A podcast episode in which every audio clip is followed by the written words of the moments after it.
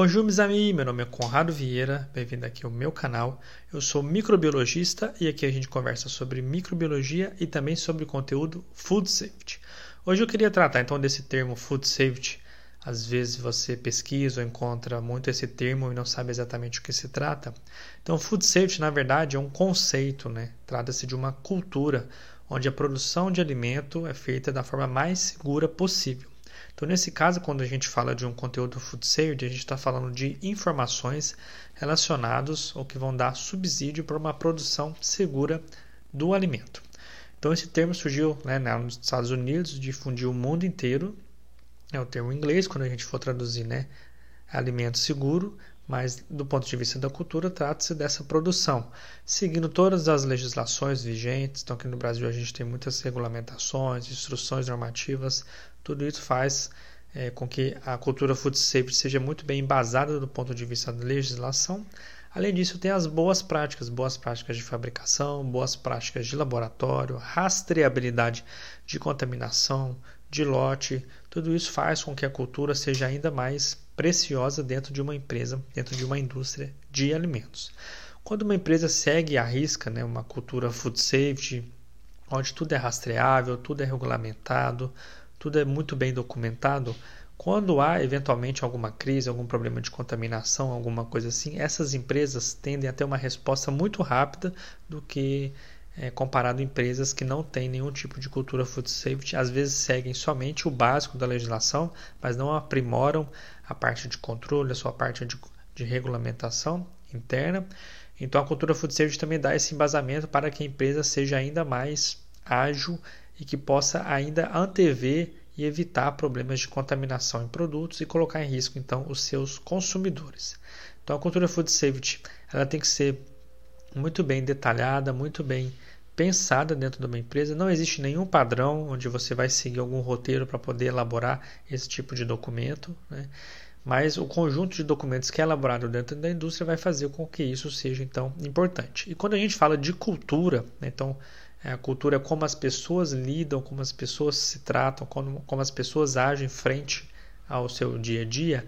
A gente fala então que essa cultura dentro da empresa deve ser é, iniciada a partir dos gestores, que devem então apresentar como o, o, colaborador deve se portar dentro da indústria, o que, que ele deve fazer frente a riscos, frente a, a, problemas, a possíveis contaminações.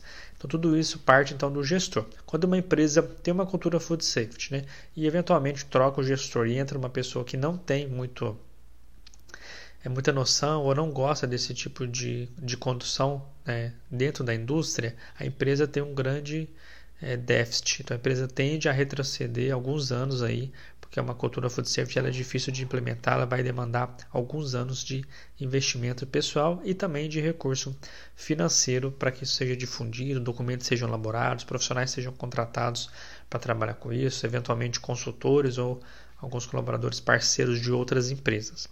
Então a cultura food safety tem que partir da parte, né, tem que partir do, do gestor e aí ela pode ser então difundida dentro da empresa e aí, como todo mundo abraça, nós temos uma cultura food safety bem estabelecida.